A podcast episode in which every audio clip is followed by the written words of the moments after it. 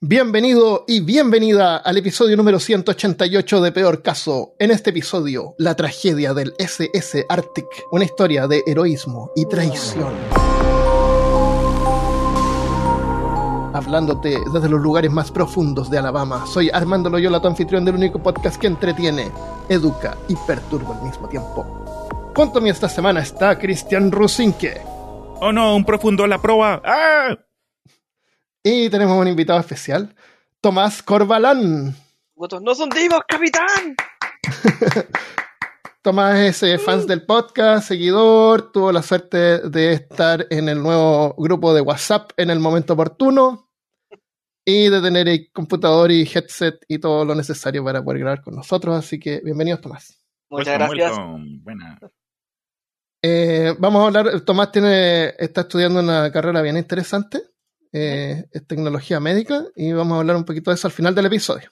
Esta es la historia de un naufragio, pero probablemente uno que no van a encontrar en las listas de los más famosos, como el Titanic, por ejemplo, el... ¿Qué otro naufragio famoso hay? El Titanic, Están los de la pinta, la niña y la Santa María. La pinta, la niña. Tyler Ebus y el terror que mencionamos en la, el episodio 62 de Correcto. Expedition Frankie. Y hay otros famosos, también estoy bromeando. El Endurance, creo que es bien famoso. Hay otro que se llama Atlantic, parece. Mm, Y hay una película que es parecida al Titanic que se llama Poseidon. ¿Se acuerdan y de esa la vi. película? Sí, Muy sí, buena sí. película. No, no sé si está basada en un caso real o no, pero esa película es bien Creo. buena. Sí, Ni idea, es- pero la se recomiendo. sacrifica el papá. Ya, Sí, ya. es bien buena esa película. Sí. Eh, predata el el, Titanic, eh, es de acción, y, pero está súper bien hecha. Y la otra también que pueden ver si les gustan los naufragios es la nueva de Avatar. También. No spoilers, no la he visto, por No favor. la he visto ya, porque ahí hay un hundimiento también. Y, bueno, tú sabes que el. ¿Cómo se llama el director? Eh, Eh, Percy Jackson. No. Carlos Cameron. Ah, James Cameron, claro. Le encanta el agua, así que es espectacular el. Sí, se la la- pasa las escenas man. de ojo, sí.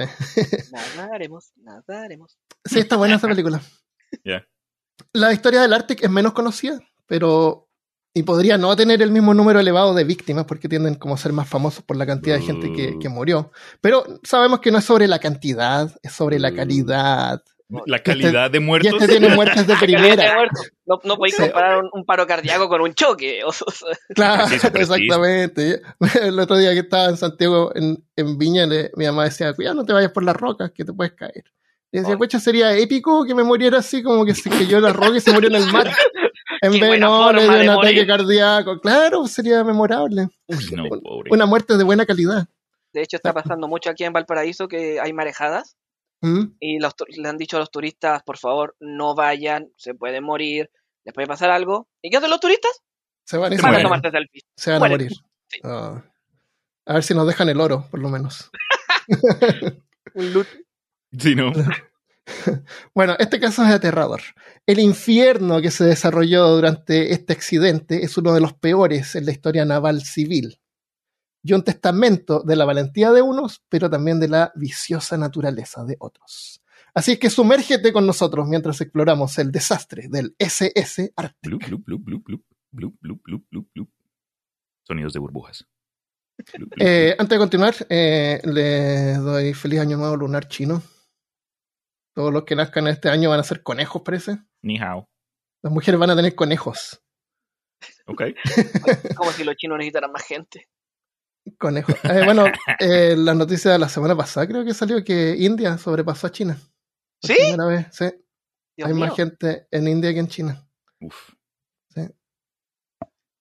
Eh, otros anuncios importantes antes de continuar. El, quiero darle las gracias a los nuevos Patreons. Tenemos Cazador de lo. Profano, Simón Salas, que se unió el 15 de noviembre.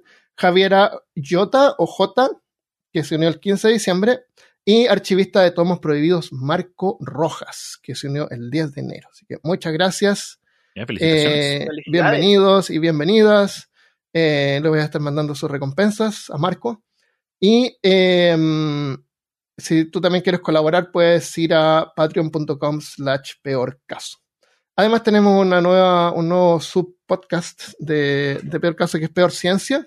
Pueden buscar Peor Ciencia en Spotify o donde escuchan podcast. Es ahora en este momento episodio de astronomía. Así que si les gusta la astronomía y la física y, temas existenciales, eh, les va a gustar esos episodios, así que los pueden escuchar ahí.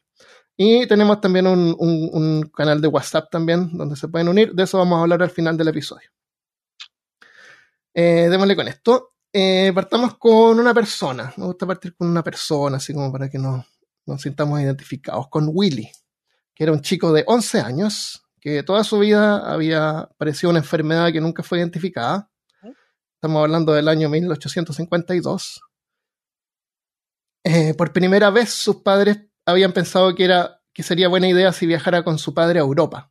Tú sabes, cuando estás enfermo es bueno ir a Europa, cambiar Sí. de aire, cosas que uno hace. El aire, el aire limpio te, li- te limpia, valga la El redundancia. aire de Ya, lente.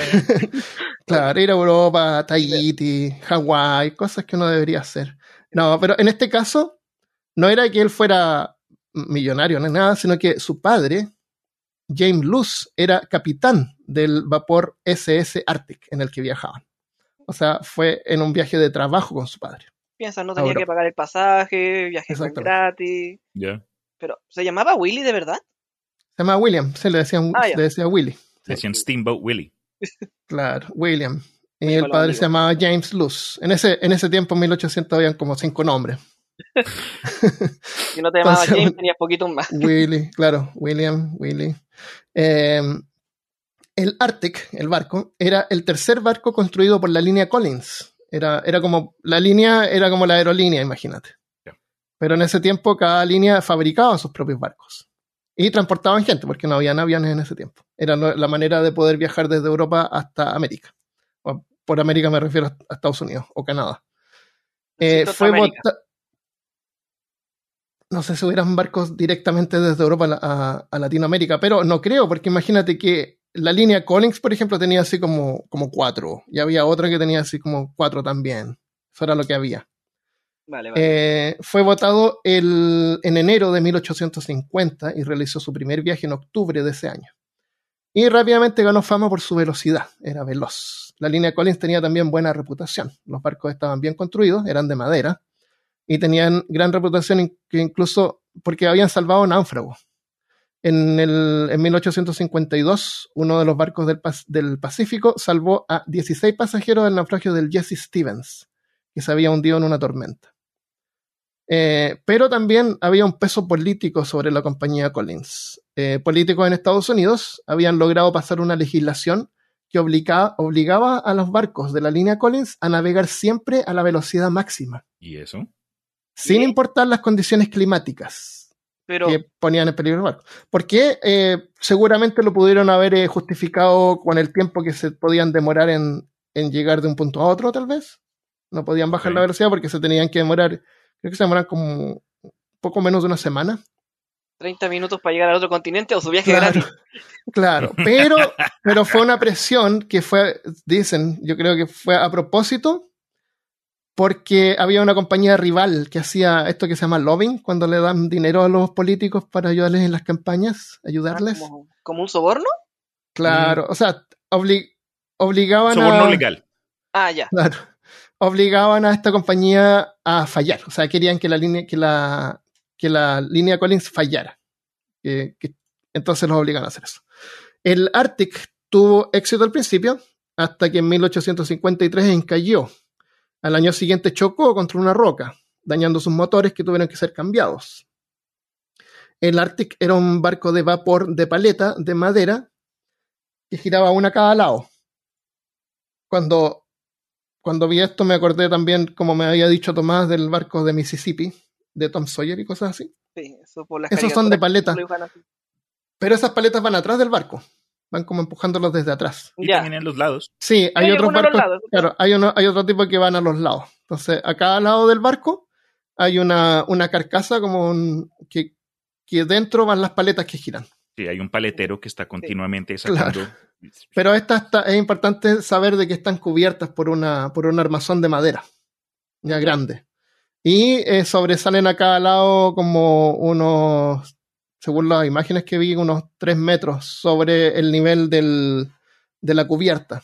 O sea, si tú estuvieras eh, parado ahí al lado de una de estas, de estas paletas, eh, lo verías sobre ti, se eleva como un metro más arriba. Ok. O sea, son más o menos grandes. No sabría decir eso porque como yo soy medio un metro sesenta, para mí todo es, al- todo es alto. Todo es alto. Bueno, yo la miraría al. No. Eh, tenía una primera clase conocida como la clase salón y una segunda clase. No había tercera clase. Su alojamiento en segunda clase era cómodo, eh, pero su primera clase era más lujosa. Tenía eh, dos salones grandes, uno para cenar y otro para descansar. ¿Sabes? Las pers- personas con plata se cansan, se cansan mucho. Se cansan de vacacionar, pues no. ¿Nunca has tenido que descansar de las vacaciones? Sí, no es chiste. El Arctic pesaba 2.856 toneladas, con 87 metros de largo eh, y con una manga, o sea, el ancho. Aquí vamos a empezar a hablar de términos na- navieros. ¿ya? La manga es el ancho del barco, de 14 metros. Tenía una chimenea con la parte superior pintada de rojo, dos mástiles y seis botes salvavidas cuatro colgando de pescantes, que son esa- esas como grúas que los suspenden a los lados, y dos más que estaban guardados en la cubierta. Entonces la forma en que operaba esto supuestamente era que bajas un bote salvavidas, después enganchas el otro al, al pescante y lo bajas, bajas el otro. Ya. ¿Ya? Cuatro. El Arctic tenía, era, podía usar velas para navegar como velero en caso de que fallaran los motores. Eh, años antes había otro barco de la misma línea que tuvo que eh, usar ese recurso y funcionó. En la mañana del 20 de septiembre de 1854, el Arctic dejó Liverpool con destino a Nueva York. Entre los pasajeros estaba la familia eh, de Edward Collins, el dueño de la línea de cruceros, pero él no estaba a bordo. Su esposa, Ma- Mary, y dos de sus hijos, Henry y Mary, viajaban en primera clase. ¿Es Mary? La familia de James Brown, que era el presidente del banco, del banco que había financiado la línea Collins, también iba a bordo. La familia del Noel. Ok. Y George Allen, que era el abogado de una fábrica famosa de hierro en ese tiempo, que había ayudado a construir los motores del Arctic. Viajaba él a bordo junto a su familia y su bebé. Estas tres familias eran amigas entre ellas y se mantenían juntas.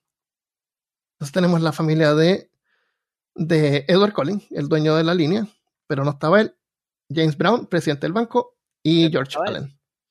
Otras figuras de interés eran Agenor de Gramont, que era un duque francés que viajaba a Washington como diplomático. El- y el capitán Pratt, que era el capitán de un barco que viajaba como pasajero junto a su esposa y su hijo. Que curiosamente, unos meses antes, eh, él y su familia habían sobrevivido a un naufragio y se sentían afortunados de ahora estar a, bo- a bordo de este robusto barco que era el Arctic. No sé, yo Ahora sí vamos a- un naufragio, yo no me acerco a un barco como por un año más. Sí. Claro. También iban a bordo eh, un explorador británico, artista y arquitecto llamado Frederick Catherwoods, que es recordado por sus dibujos meticulosamente detallados de las ruinas y las civilizaciones mayas, que realizó durante exploraciones durante el siglo XIX. Eh, sus libros fueron bestseller y fueron los que por primera vez introdujeron al mundo occidental la información sobre la civilización maya incluía sus dibujos, que son preciosos. Lo pueden buscar. Frederick Catherwoods, Ca- Cater con TH. Eh, al mando del Arctic estaba el experimentado capitán eh, James Luce, Willy, su hijo estaba a bordo, mientras que su esposa se había quedado en casa. El Arctic transportaba a 233 pasajeros, incluyendo unos 100 que eran mujeres y niños, y 175 tripulantes, con un total de 408 almas a bordo. La mayor parte del viaje ocurrió sin incidentes. Sale de Liverpool y cruza el Atlántico, empieza a llegar hacia la costa de Canadá. Los pasajeros socializaban, disfrutaban de buena comida y música, mientras que algunos respiraban el aire fresco del otoño en la cubierta. Pero cuando el barco entró al lado medio norte del Atlántico, la temperatura bajó y eran menos los pasajeros que se paseaban por la cubierta. Willy, el hijo del capitán Luz, eh, pasaba, estaba enfermo, así que pasaba parte en su camarote o con Millie Brown, que era una niña de la familia del banquero. El, entonces el, barco se empezó a acercar hacia los bancos de Terranova. Si uno mira el mapa, eh, al lado derecho de Canadá, abajo hay un área que se llama Terranova. Eh, y en esta área hay una isla que se llama Newfoundland. Newfoundland significa New Found Land, o sea, tierra recién descubierta.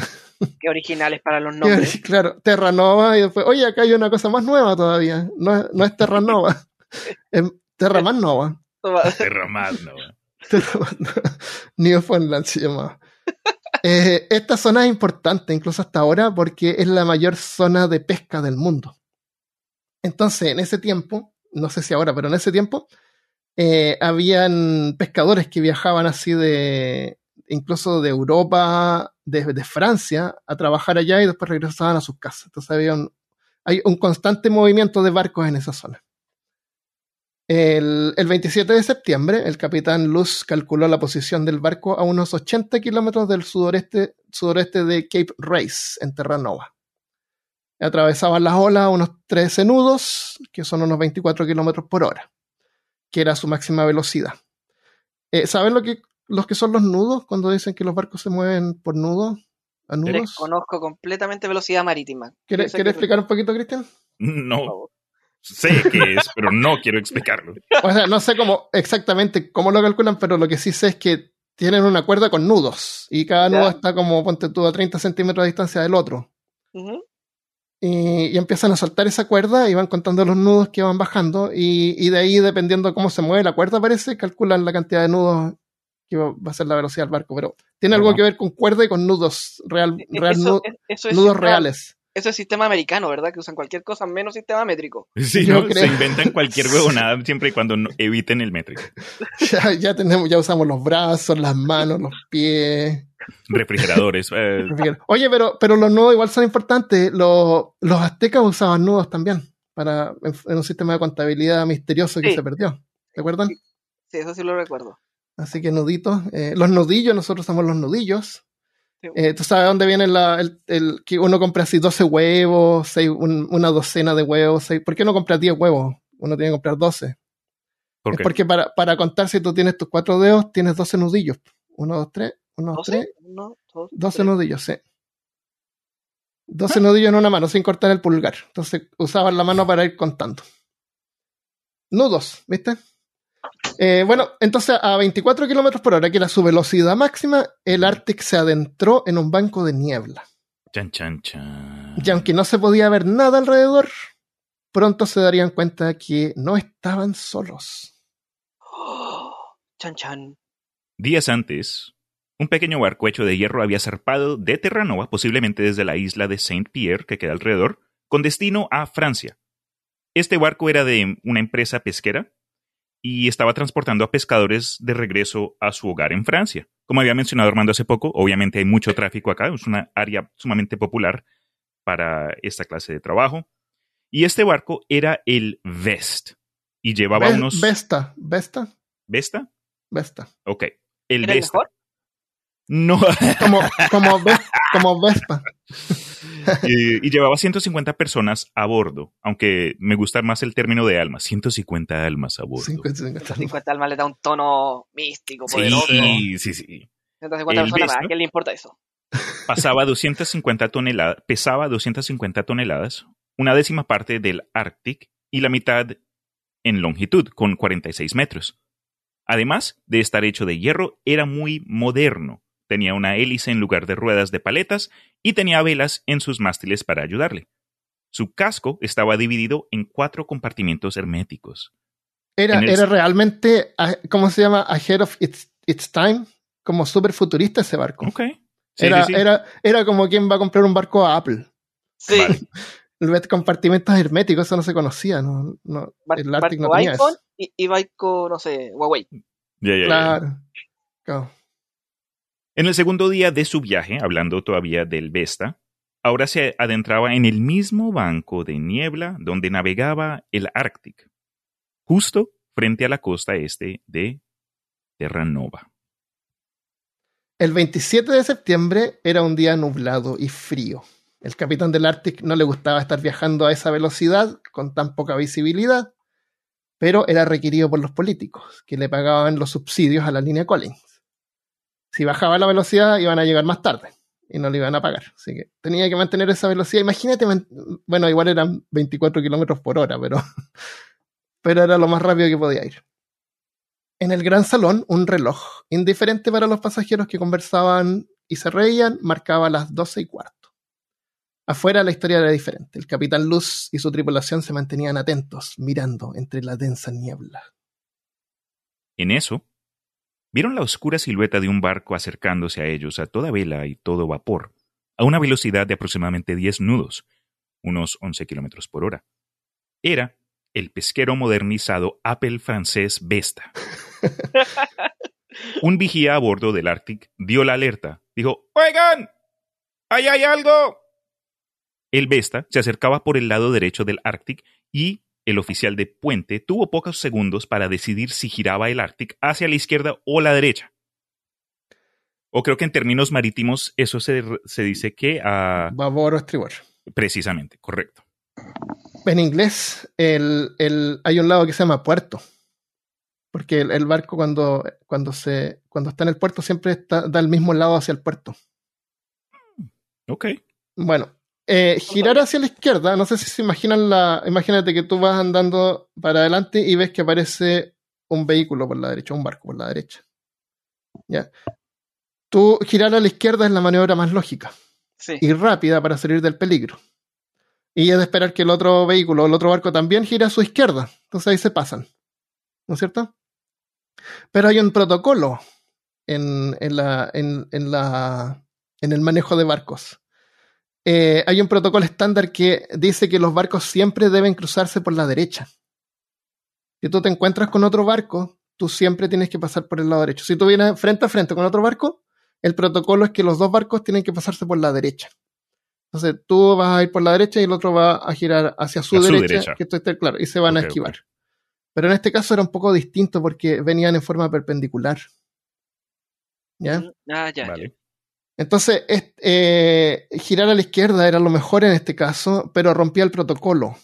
Y requería que el capitán del Vesta también rompiera el protocolo y doblara hacia su derecha. A su, a su izquierda, perdón, en vez de su derecha, porque así se iban a esquivar. El capitán Luz tuvo pocos segundos para reaccionar.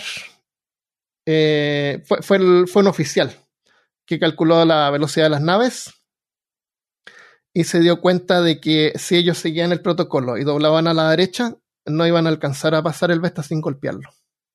Incluso si el Vesta iba girando hacia su derecha. Lo iban a golpear igual. Así que el oficial le gritó con todas sus fuerzas a estribor. Todo a estribor, dijo. Todo al lado derecho. Significa que poner toda la propulsión del barco al lado derecho. La forma en que se movía el Arctic es igual que esos eh, overboards que les llaman, que uno se sube y tiene dos rueditas a los lados, esos juguetes que para niños. Ah, los como- hoverboards. Ese sí, sí, los sí. hoverboards, sí. No hoverboards, que son No. como dos ruedas y, un- Ah, y una plataforma. que tú te paras de pie y te echas Yo casi, para- sí, yo casi me rompí el coxis hace dos navidades que a Natalie, mi hermana, le regalaron uno para, pues, para Christmas y me monté. No, no, no quedé parado por más de dos segundos. Esa cosa fue a todo tiro y, uy, no, el dolor. Trem- eh, dolor hubiera tremendo. pagado por ver eso. La Natalie no lo grabó. Eh, entonces la forma en que eso funciona es que cuando tú quieres ir para un lado, tú te echas el cuerpo y va a hacer que el motor de la izquierda vaya más lento. Y el motor de la derecha va más rápido, entonces el artefacto va a girar. De esa misma forma funcionaba este barco. Si tú querías mover el Arctic hacia la izquierda, tenías que poner el motor del lado derecho a todo vapor y apagar el lado izquierdo, porque así iba a empujar desde el lado derecho y el, y el barco se iba a girar hacia la izquierda. ¿Se entiende? No, pero te creo. bueno, por lo menos Tiene dos motores, uno a cada lado. ¿Ya? Sí, sí, sí. Entonces, si tú apagas las paletas del lado derecho y quedan funcionando solamente la- las de izquierda y quedan funcionando las del otro lado, el barco se va a mover, Sí, va a se desvía. empujarse desde Ah, ese ya, lado. ya, sí, te entiendo. Es que me acordé de Cars y se me enredó todo. Ah.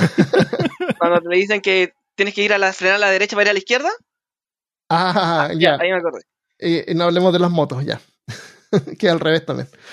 Eh, entonces, eh, el oficial gritó a todo a estribor. En ese momento, los motores de vapor, o sea, del lado izquierdo, se detuvieron y el Arctic avanzaba con todas sus fuerzas por el lado, con, con el motor del lado derecho.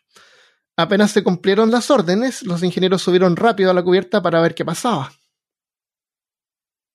Meanwhile, la tripulación del Vesta vio como el Arctic comenzaba a girar hacia la izquierda, pero quizás en pánico recurrieron a seguir el protocolo. Sin reaccionar de la forma en el que el Arctic estaba haciendo lo suyo. Se mueve, no, no se mueve muy rápido, entonces a lo mejor no hay como tanto tiempo para darse cuenta que está pasando, y hay neblina y hay pánico. Ya, ya, ya. La neblina, eso también definitivamente aumentaría. Entonces no los puedo culpar de como que ya hay que seguir el protocolo. Y empezaron a hablar hacia la derecha. Bueno, ahí te lo voy a contar. Bueno, el Vespa, Vesta, perdón, viró para pasar por la derecha, apuntando directamente hacia el Ártico. Si hubieran virado hacia el otro lado, completando la maniobra de la tripulación del Ártico, podrían haberse evitado severo desastre que estaba por venir. Entonces, sí, doblaron a la derecha al encuentro del Ártico. Eh, se dio una nueva orden de giro completo, pero no se llevó a cabo lo suficientemente rápido.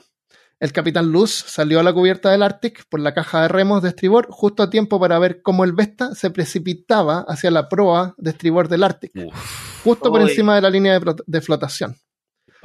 El Baupress, que es, vamos a aprender de barcos acá. El Baupress, si tú miras un barco de velas, tiene un mástil que se extiende hacia el frente. Sí. Ese se llama el Baupress.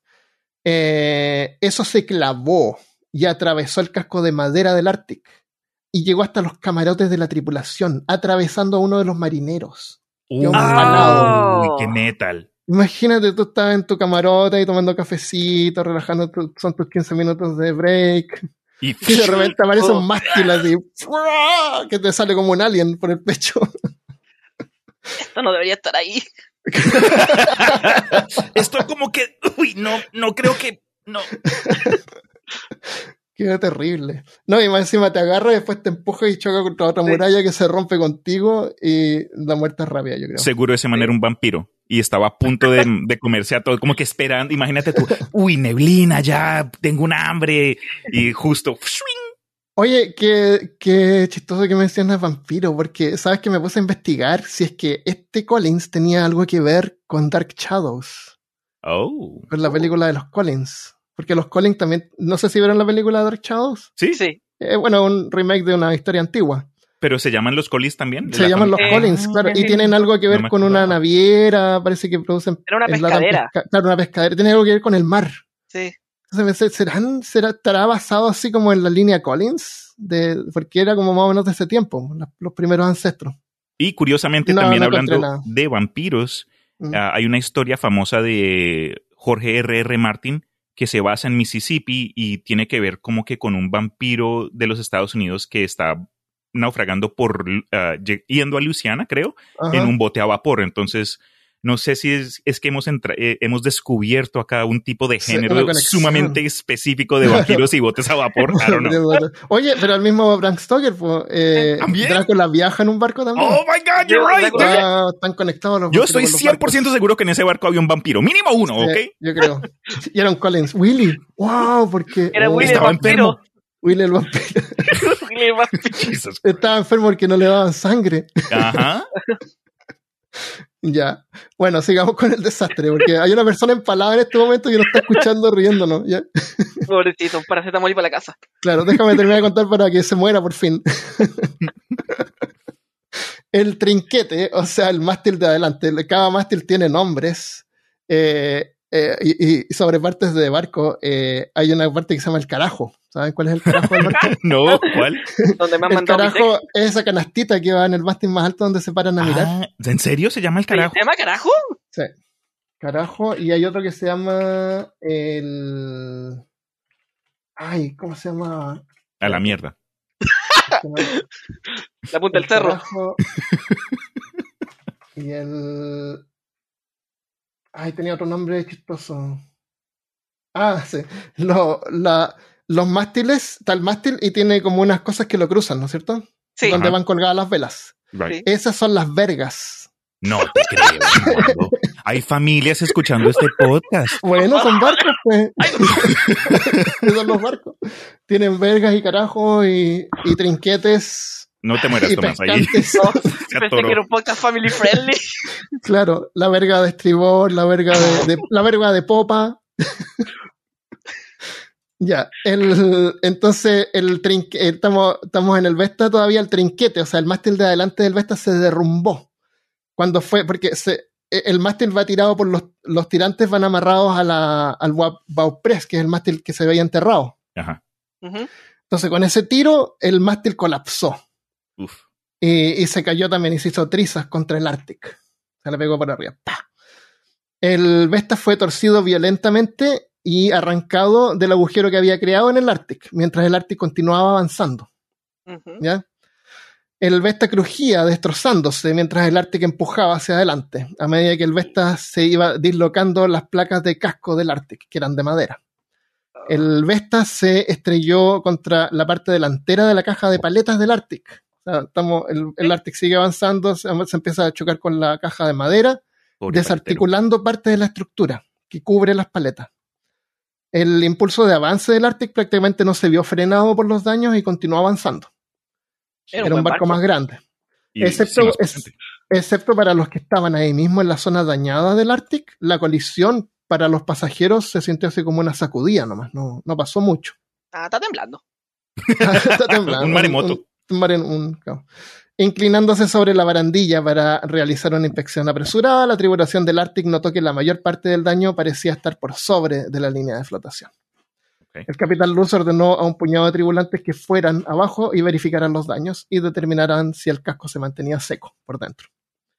Aunque el Arctic parecía estar bien, a bordo del Vesta la escena era una absoluta carnicería. Pasajeros habían sido destrozados y el, el extremo delantero del Vesta estaba pintado de sangre. Ah, Los pescadores a bordo, a bordo gritaban cuando el barco se inclinó hacia adelante. Aunque el capitán del Vesta trató de, trató de controlar la situación, se lanzó un bote salvavidas en contra de sus órdenes, contra las órdenes del capitán del Vesta, con Ah, 12 hombres a bordo que se apresuraron para ir hacia el Arctic, que parecía más seguro en ese momento. Se escaparon porque el, el Vesta se, se inclinó hacia adelante, perdió toda la parte de adelante ese barco Ok. y se empezó como a hundir así. Entonces se trataron de escapar hacia el Arctic. Mientras el Vesta se alejaba en la niebla, el capitán Luz desde el Arctic vio que el Vesta se hundía rápidamente. Vio la bodega de carga expuesta y el mar entrando en olas. Podía oír a los hombres a bordo del Vesta pidiendo ayuda a gritos. El capitán Luz del Arctic ordenó que los motores del Arctic se volvieran a conectar y que el barco comenzara a girar lentamente hacia estribor y retrocedieran para ayudar a los que estaban a bordo del Vesta, que es un día. Luz ordenó que se despejaran los botes salvavidas para que pudieran ayudar a los franceses mientras abandonaban el Vesta y ordenó al primer oficial Gurley y al segundo oficial ba Balham que bajaran y tomaran el mando de los dos botes salvavidas del Arctic y que se dirigieran hacia el Vesta. O sea, que bajaran los botes que estaban colgando. Gurley fue el primero en meter su bote al agua, pero el segundo oficial Balham tuvo retrasos en su lanzamiento. Mientras el Arctic se daba la vuelta, el Vesta volvió a estar a la vista y Gurley avanzó hacia ellos. Para entonces la emoción había atraído a casi todos los pasajeros del Arctic eh, que se apiñaban en la cubierta en la barandilla de estribor del Arctic, por donde habían sido chocados. El lado derecho. Eh, había, no, había pánico, era curiosidad. Había tantas personas en el costado del barco del Arctic que el, el barco empezó a inclinarse unos grados en esa dirección. oh, Oh, no. ¿Me entiendes? Eh, bien. Había un agujero eh, justo por la línea de flotación. sí. Aunque no había pánico en los pasajeros del Arctic, el capitán Luz luchaba por gritar sus órdenes por encima del murmullo de la multitud. El bote del oficial Gurley comenzó a distanciarse del Arctic cuando el bote del segundo oficial Valham finalmente comenzó a descender de los pescantes laterales. Las paletas del Arctic cortaban el agua a un ritmo más lento, mientras el barco orbitaba con cuidado alrededor del Vesta pero había algo raro en el sonido de las paletas. Era un sonido que se sentía un poco más profundo. Nadie lo hubiera notado, excepto por el capitán Luz, que conocía muy bien su barco. Se dio cuenta que las paletas se estaban hundiendo lentamente, más y más en el agua. Luz gritó al segundo oficial Balham que abortara el lanzamiento del bote y que volviera a bordo. Pero no- este ya no estaba en el agua. Sí, está, Estaba, no en el agua, estaba 10 metros recién en el agua. No, eh, Ah, eh, claro, Valham, Valham el que se había atrasado. Entonces, cuando finalmente logró bajarlo, el Luz le dijo que volviera. Súbete otra vez, devuélvete. Claro. Pero, Y pero así lo hizo. Claro, Pero Capi. así lo hizo y le ordenó que de inmediato que volviera a inspeccionar la proa. Valham agarró a uno de los bomberos, habían bomberos que apagan incendios, Ajá. en la cubierta que estaba en su hora de almuerzo y los dos treparon por encima de la barandilla para ver la magnitud de los daños. Se sorprendieron al ver que la proa del Vesta, o sea, la parte de adelante, estaba todavía empalada en el Arctic y colgando de la destrozada carcasa del Arctic. Había tres agujeros abiertos en el costado y dos de ellos estaban por debajo de la línea de flotación. Estaban dejando entrar agua. El Vesta se estaba hundiendo y ahora el Arctic también comenzaba a hacerlo. El capitán Luz dio tres órdenes en rápida sucesión. La primera, para activar las bombas de achique del barco. Bombas de achique tienen todos los barcos que bombean el agua que se, se te mete al casco. Eh, y comenzar a drenar el agua de a bordo. La segunda, para tapar los agujeros desde el interior con carga y colchones. Y la tercera, para bajar una vela de lona sobre el agujero desde el exterior. Un marinero llamado Lalo se encargó de la lona. las, bombas de- las bombas se encendieron casi en un instante rociando agua de mar por toda la cubierta y hacia abajo por los costados. Las otras dos órdenes fallaron miserablemente. El daño estaba ahora demasiado bajo el agua para que la tripulación pudiera taparlo desde adentro. Y la vela de lona se rasgó con los afilados bordes de la madera que se había destrozado por el impacto del Vesta. Ok. No es que la, bueno, a lo mejor hubiera ayudado a ralentizar un poco el, el drenaje, pero en ese momento el capitán Luz se dio cuenta de que ya no era posible salvar su barco. Y el Arctic, como casi todos los demás barcos de esa época hasta 1912, no tenía suficientes botes salvavidas para todos a bordo. Tierra firme estaba a cuatro horas de distancia. Y alcanzarla antes de hundirse era ahora la única esperanza del Arctic. Oh, no. Oh, no. Esto, O sea, esto me recuerda a... y tiene relevancia, no estoy desviando el tema, pero esto me recuerda a un chiste eh, que les voy a comentar a, a continuación, pero está en inglés, o sea que ayúdenme con su paciencia. qué misterioso. Dice, ok. inglés. Y está en inglés y porque no, no tiene sentido en español. Eh, dice así: Michael Ah. Jackson was in the Titanic, and the Titanic hit the iceberg, and the captain said, um, "Everybody to the lifeboats." Y Michael Jackson dice, "What about the children?" Y el- la voz de Michael Jackson. Y el capitán le responde, "Screw the children." Y Michael Jackson como que mira a la izquierda, mira a la derecha. Do we have time? Ya, explícalo en español mientras voy a buscar Porque screw, screw, uno, uno no se puede decir en español, como que a joder a los niños. En fin, era un, un chiste pedofílico. Sí, y mucho. Pero sí, por ahora entonces sabemos que hubo un accidente, murieron los vampiros, eh, se chocaron los dos botes, uno comenzó como que darle la vuelta al otro, pero el capitán del que, del bote que pues todavía estaba medio bien, se dio cuenta que pues también estaba en un, Jodido. Sí estaba jodido, estaba en una situación algo precaria. Entonces creo que, de acuerdo a lo que nos contó Armando, la única opción para el bote sobreviviente era tratar de llegar a tierra. Entonces, Lo- ahí. ¿Llegaron o no llegaron? De alguna Mi forma, plata- el Arctic tenía que hacer cuatro horas para llegar a tierra. Ya, correcto. Yo, di- yo digo mi plata hasta que no llegan, pero la verdad no sé. Entonces, mi, A plata- todo vapor. Sí, llegaron y, y sobrevivieron todo y se terminó el episodio. no, mi dinero es que usaron los, los, los colchones de, de la segunda clase. No usaron los de primera clase. Pero faltan Ya. colchones, no importa, no podemos usarlos, son de lana de oveja calva, no. De oveja de segunda, de ovejas negras. Eh, claro, esa era la única opción, poner el, en la máquina a todo vapor y tratar de llegar lo antes posible, por lo menos acercarse lo más posible a la costa, antes que se hundieran. Entonces, mientras el Arctic se preparaba para emprender esa carrera loca, Luz ordenó a la tripulación que hiciera una señal al barco del oficial en jefe Gurley para que regresara rápidamente. Gurley era el que había primero, primero Sí. logrado haber bajado, eh, pero el bote de Gurley ya había desaparecido en la niebla, no se veía. Yo me escapo, yo quiero vivir.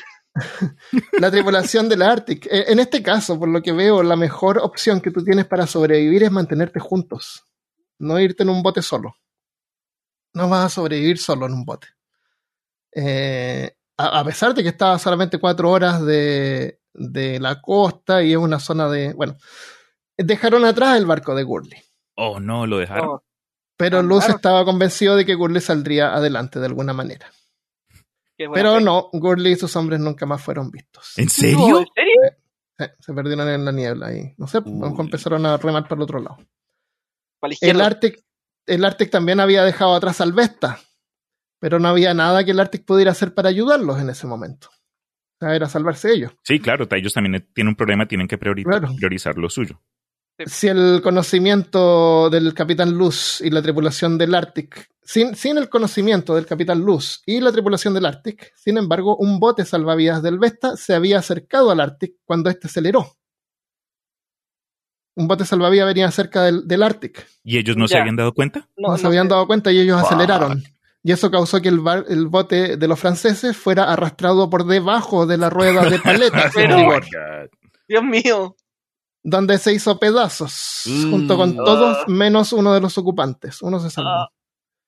El, parece que en este punto la, la cubierta de la caja de paletas se había roto de ese lado porque los cuerpos de los que estaban en el bote salvavidas quedaron atascados en la rueda de paletas durante varias rotaciones No te creo. No, por favor. antes de saltarse, antes de caer al agua. Esta fue una visión horrible para los pasajeros del Arctic. Pero lo que no sabían era que lo peor estaba todavía por venir. Pero, ¿Peor que eso? Peor que eso. Los marineros del Arctic arrastraron a los únicos franceses sobrevivientes a bordo, al único. El Arctic dejaba atrás el lugar del accidente mientras continuaban los esfuerzos para mitigar los daños del barco. El carpintero del barco, el barco tiene carpintero, bombero, tiene todo, Sí. médico. El Vampiro. carpintero, vampiro. El carpintero fabricó un andamio rudimentario sobre el costado e intentó tapar el agujero manualmente. Y el capitán ordenó que se aligerara el peso de la proa dañada para ver si podía subir un poquito de la, de la línea de flotación. La tripulación arrastró las anclas y las arrojó por el costado de babor, soltándolas con cadena y todos. Soltaron las, las anclas. Los pasajeros fueron conducidos al cuarto de, de, de babor de popa, o sea, como al lado izquierdo de atrás.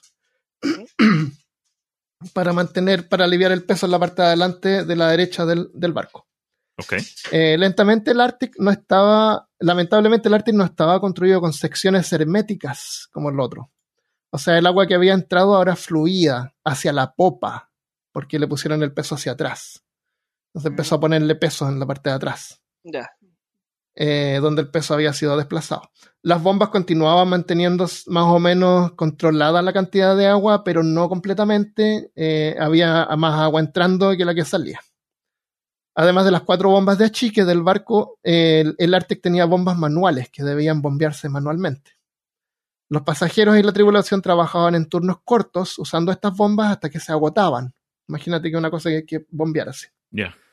Las bombas cuando te tocaba tu turno de nuevo y agarrabas la, la manija esa de la bomba para bombear, estaba pegajosa con la sangre de las manos ampolladas de las personas que habían estado ahí antes. Oh. Y después con tu misma sangre, imagínate. Sí. Era solo cuestión de tiempo hasta que, el, hasta que el caos se apoderara de los pasajeros. Así que para frenarlo antes de que ocurriera, se ordenó a los cabos de marina que se armaran y mantuvieran a los pasajeros alejados de los botes salvavidas hasta que la tripulación los estuviera, estuviera listo para cargarlos. O sea, con pistola en mano. Cuando el Arctic salió por fin del campo de niebla, el cañón de señales del barco se utilizó como una llamada de socorro. Un joven, un ingeniero de práctica llamado Stuart Holland, recibió la tarea de disparar regularmente el cañón de señales, un puesto que mantendría hasta el final. Ahora, por lo que entendí, este era un cañón que tenía, no sé, pues en caso de ataque piratas, parece. Era un arma, no era algo para mandar señal. Entonces lo estaba haciendo sonar, no es que tirar una bengala en el cielo. Yo, yo inmediatamente pensé en una bengala como ayuden, nos, Claro. estamos hundiendo. No, no existía eso. Él, él simplemente disparaba el cañón y hacía ruido. Si había alguien alrededor, a lo mejor podría tener un chance de que lo escucharan. Ok. ¿Ya? El agua se acercaba a las calderas y los fogoneros intentaron abandonar sus puestos y las, eh, y las cubiertas inferiores, pero se les convenció de que se quedaran allí, sabiendo que en ese momento su mejor esperanza de supervivencia era mantener el vapor de los motores.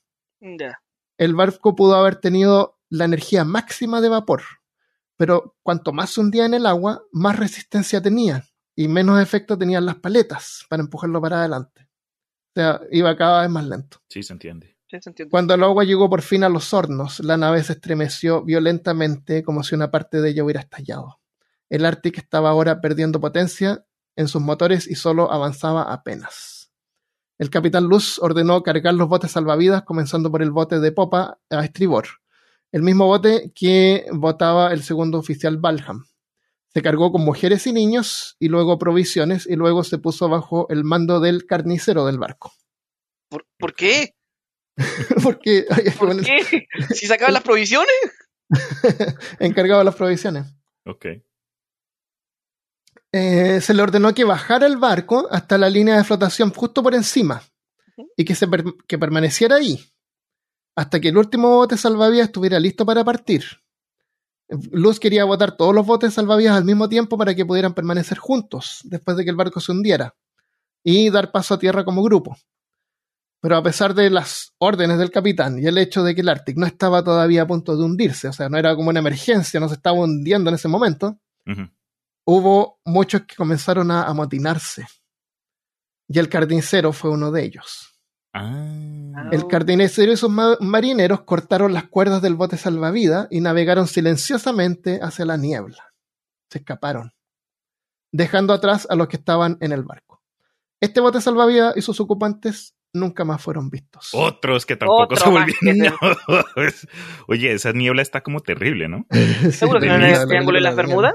Preciso. Sí. La mayoría de la tripulación del Arctic se estaba volviendo cada vez más egocéntrica y se centraban únicamente en su propia supervivencia en lugar de las órdenes del capitán. Luz encontró, se encontró confiado menos en la tripulación y más en los pasajeros hombres. Eh, atravesaron la cubierta hasta el bote salvavidas de babor de popa y comenzaron a cargarlo con mujeres y niños. Pero miembros de la tripulación, alterados, comenzaron a apresurarlos. Eh, se usaron hachas en defensa contra ellos, pero el desenfreno de los hombres hizo que fallara el aparejo delantero del- de un bote y se soltara el bote arrojando a todas las mujeres y niños al mar. Dios. Ay, donde Dios murieron. mío. Y perdieron un bote. Y perdieron un bote. No, el bote estaba todavía colgando de un aparejo.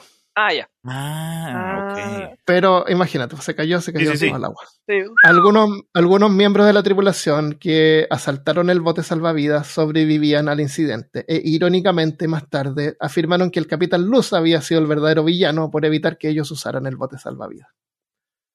Como quien da un último suspiro, la chimenea del Arctic dejó de eh, escapar, dejó escapar el último rastro de vapor mientras el barco se detenía Sí, me entre que de las bombas de achique inundadas. Hasta ahí llegó. Aparte de las pequeñas bombas manuales, el mar ahora se apoderaba del Arctic sin resistencia. Afortunadamente el barco todavía se estaba hundiendo lentamente. El segundo oficial Valham preparó otro bote salvavidas, mientras que el de ba- babor de popa se había soltado de un lado, era recuperado para que se preparara una vez más. Ya. El bote de Valham se bajó al agua y se ató eh, brevemente a la caja de paletas de vapor antes de alejarse remando en la niebla, abandonando de nuevo al capitán. O sea, Valham, que había pre- pretendido ser tan leal al capitán Luz, se escapó con un bote salvavidas. Menos de la mitad lleno y compuesto casi en su totalidad por tripulantes solamente. ¿Y este Con sí el barco aún... ¿Ah? Este si llegó a tierra, también desapareció en la niebla. Valham parece que llegó. Sí. Pero spoilers. Spoiler alert. Claro. Sí, no, Valham no, no desapareció. Con el barco aún hundiéndose lentamente detrás de él, el bote de Valham comenzó a abrirse paso hacia Tierra Nova. Ellos, en vez de ir a la niebla, fueron hacia tierra. Eh, era Valham, que era como segundo oficial, entonces a lo mejor era una persona más experta que el carnicero. Puede ser. Eh, eh, en, en términos de navegación, me imagino que el carnicero era experto cortando carne. Un kilo de chorizo, por favor. Pero, Me da un cuarto de piernita. humana. a, pesar de que el, Jesus Christ. a pesar de que el capitán le gritaba órdenes de detenerse para al menos recoger a la gente que había caído al agua y todavía estaba con vida, Valham los ignoró. Pasó entre medio de gente que luchaba por sobrevivir. Uy. Uy. El bote salvavidas de vapor de popa, que había sido recuperado, estaba ahora cargado nuevamente con el resto de mujeres y niños. Aunque no antes que estallara una, una, una pelea entre el capitán Luz armado con un mazo y un marinero armado con un cuchillo. El Capitán Luz ganó esa pelea. Esto me imagino que una película deberían hacer esto. Sí. El Capitán Luz pelea con sí. un mazo. Pero mientras trataba de proteger el bote salvavidas, fue asaltado una vez más por hombres cobardes que torpemente tropezaban entre ellos y se caían al mar. Así como el Left 4 Dead, así los zombies que se tiran como hordas. a saltar un barco. Sí, ¿no? Sí, qué horrible. Claro, tienen un trabajo. El bote fue soltado y algunos de los hombres que subieron a bordo se adelantaron en la niebla, dejando atrás el Arctic y su honor. El duque francés de Gramont, ¿se acuerdan que iba en un viaje diplomático? Ah, cierto, había, había, había El- había uno que había sobrevivido a otro. Claro, saltó por la borda y logró subirse al bote salvavidas. Su supervivencia se convertiría en una controversia que le pesó por el resto de su vida. Uy. Supuestamente quedaban dos botes salvavidas y Luz dirigió su atención a prepararlos.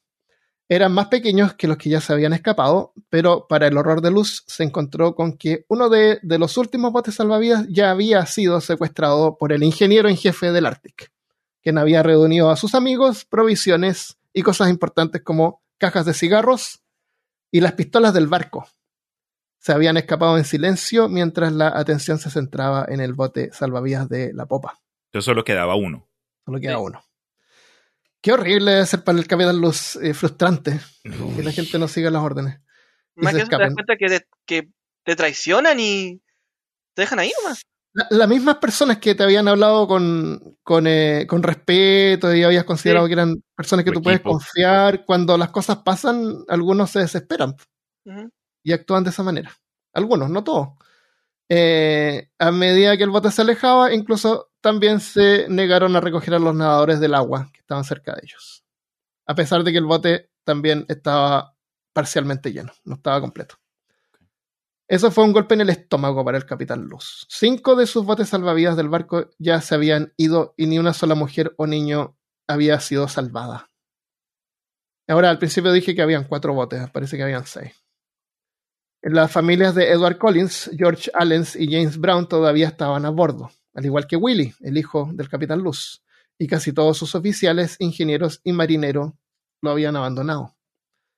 Con un solo bote salvavidas, el capitán Luz decidió que el mejor curso de acción ahora era construir una balsa con partes removibles del barco y usar el último bote salvavidas como plataforma en el agua. O sea, una balsa colgando desde el bote Ya, para que cupiera más gente. Eh, quitaron las perchas de los mástiles, que sabemos que se llaman vergas. Eh, se desprendieron las puertas de los. Oye, iba a poner vergas, pero dije no, porque voy a tener que, que explicar eso y es muy cochino, así que voy a ponerles perchas. pero fue igualísimo ya. Y se llevaron los escombros que pudieron encontrar eh, al punto más bajo de cubierta. El lado de babor de popa del barco, o sea, atrás a la izquierda, para empezar a ensamblar la balsa. El daño había producido que la proa de estribor. eh, el daño se había producido en la proa de estribor, o sea, al lado derecho de adelante. Pero el peso de todos los pasajeros y la tripulación desplazó el agua que fluía libremente hacia, la, hacia atrás ahora. Y el barco se estaba como hundiendo en esa dirección. La balsa era la última esperanza para los que estaban a bordo. Pero a pesar de todo, los que quedaban en el Ártico se dividieron en tres facciones distintas estaban aquellos que fueron leales al capitán e hicieron todo lo posible por salvar a otros y construir un medio de escape. El segundo grupo era en su mayoría pasajeras, incluidas las familias Collins y Browns, que aceptaron sus destinos y rezaban en silencio, suplicando a Dios por la salvación. Y el tercer grupo, que parecía disfrutar del caos, había saqueado el gabinete de licores y se había emborrachado. Con violencia le quitaban los chalecos salvavidas a los demás e incluso al ver una oportunidad para hacerlo, para hacer lo que quisieran sin consecuencias, hubo algunos que intentaron violar a las mujeres. Oye, ¿cómo? ¿Qué, clase de persona en una situación así de pánico, obviamente emergencia, como que su último pensamiento es quiero sacarme un polvo más, por lo menos, a- eh, eh, bajo cualquier condición? Na- nada de tratar, Un grupo no de querían sobrevivir, nada No. de salvarse, dejar una nota. Mi querida Gwendolyn, estoy yo acá hundiéndome. De, cuídame a los niños. del nombre antiguo. Pero igual es el instinto humano sobre eh, el instinto más primordial es, es reproducirse. Pero Ah, viejo, tenés intenta razón, con una sí. persona que se va a morir. Sí, exacto. A lo mejor la mujer, claro, a lo mejor estaban ayudando a la mujer, querían dejar un, un Ay, futuro, Estaban ayudando. querían dejar su semilla Para futuras No. generaciones. Tal Claro. vez hacen tritones. Claro. Eh, es casi seguro que hubieron asesinatos en estos minutos finales, mientras la gente peleaba y los pocos caballeros que quedaban defendían agresivamente a las mujeres. El Arctic, que había estado resistiendo su destino durante más de cuatro horas, ahora comenzaba a perder su estabilidad y se tambaleaba, rodaba y se giraba a medida que se adentraba más y más en el mar. A pesar de las terribles acciones de unos, algunos héroes prevalecieron cuando el barco entraba en sus momentos finales. El cuarto oficial Francis Dorian permaneció leal junto al capitán Luz hasta el final, defendiendo el bote salvavidas que eh, usaba en la construcción de la balsa y asegurándose que no fuera robado. El aprendiz de ingeniero Stuart Holland todavía estaba disparando el cañón de señales, con la esperanza de que fueran escuchados, y se hundiría con el barco haciendo eso. Sus últimas palabras fueron supuestamente para el capitán pidiéndole que le hiciera saber al mundo que al menos un hombre permaneció en su puesto. No. Una de las dos azafatas del barco, una mujer llamada Anna Downer, todavía no era Drowner, era Downer, todavía estaba trabajando en una de las bombas manuales del barco, con sangre chorreándole por los brazos. El capitán Luz le dijo que en realidad podía dejar su puesto y que ya no valía la pena hacer funcionar esas bombas, que el barco se estaba hundiendo demasiado rápido. Pero ella dijo que mientras sus brazos siguieran funcionando, se mantendría junto a esa bomba. Downer se hundió con el barco. Uf. Uf, una héroe, una heroína. Sí. Cuando la balsa casi terminaba, cuando la balsa estaba casi terminada, el grupo de sinvergüenzas vieron la oportunidad y se precipitaron sobre la balsa pisoteando a los que todavía estaban construyéndola. Algunos de los cuales se lanzaron sobre la balsa fueron derribados con hachas, pero la balsa se soltó del barco con varios sobre ella. El bote, el bote del cuarto oficial Dorian también fue finalmente alcanzado por los rufianes. Con todos los medios de escape ahora exhaustos, el capitán Luz hizo sus rondas finales, se despidió de los pasajeros mientras les repartía algunos chalecos salvavidas que todavía quedaban y compartió un momento con las familias Collins, Browns y Allen. Los niños de estas familias se aferraron a sus madres llorando, mientras todos comenzaban a rezar. Finalmente el capitán Luz fue a la cabina de su hijo, que estaba acostado en cama enfermo, y lo acompañó hasta el puente.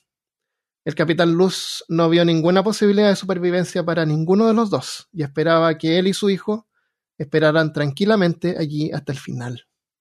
Once años tenía el chico. El Arctic cayó por la popa, o sea, por la parte de atrás, se hundió rápidamente. Los pasajeros que aún estaban a bordo fueron arrojados en montones contra la chimenea, mientras que Stuart Holland disparaba el cañón por última vez. El Arctic gimió cuando sus cubiertas inferiores fueron voladas y su popa se elevó en el aire.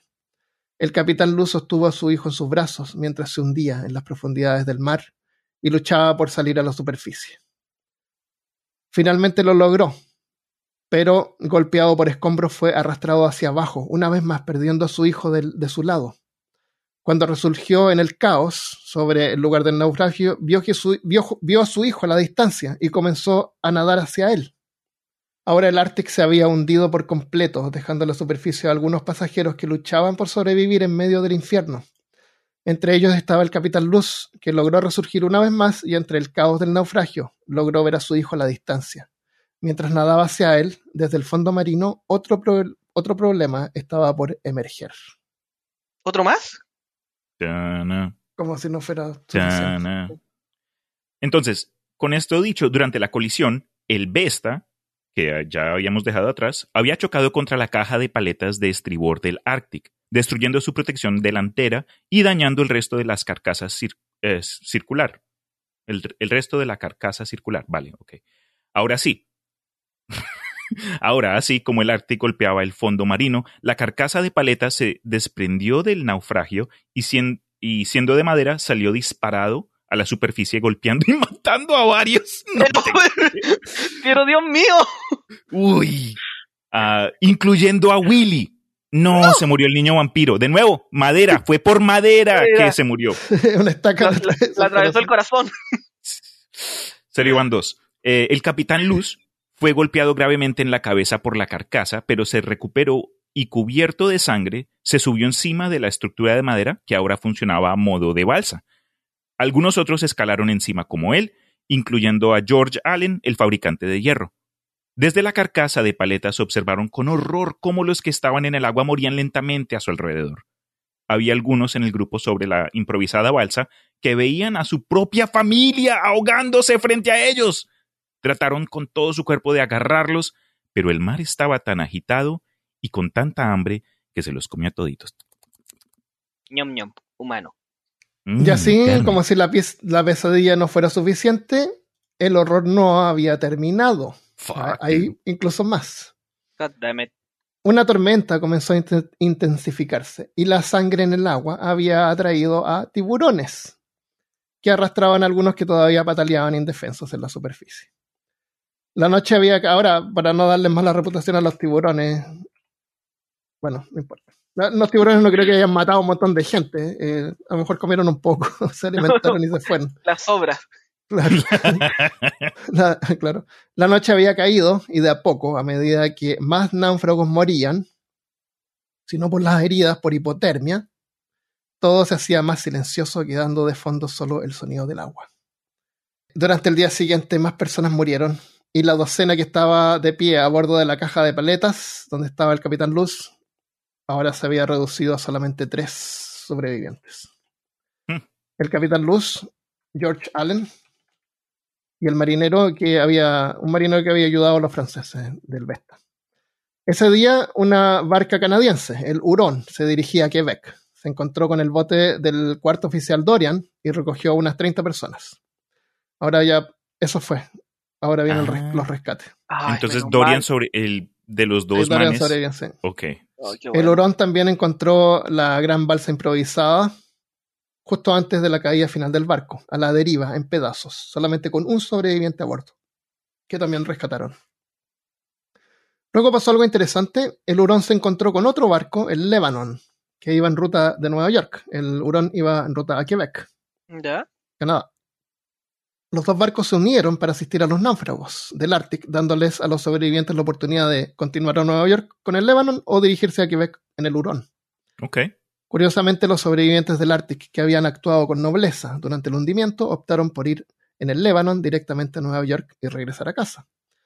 Pero los que habían actuado en forma cobarde y, de- y des- deshonrosa se quedaron en el Hurón y se fueron a Canadá, seguramente Mm. anticipando una recepción negativa por sus acciones durante el hundimiento.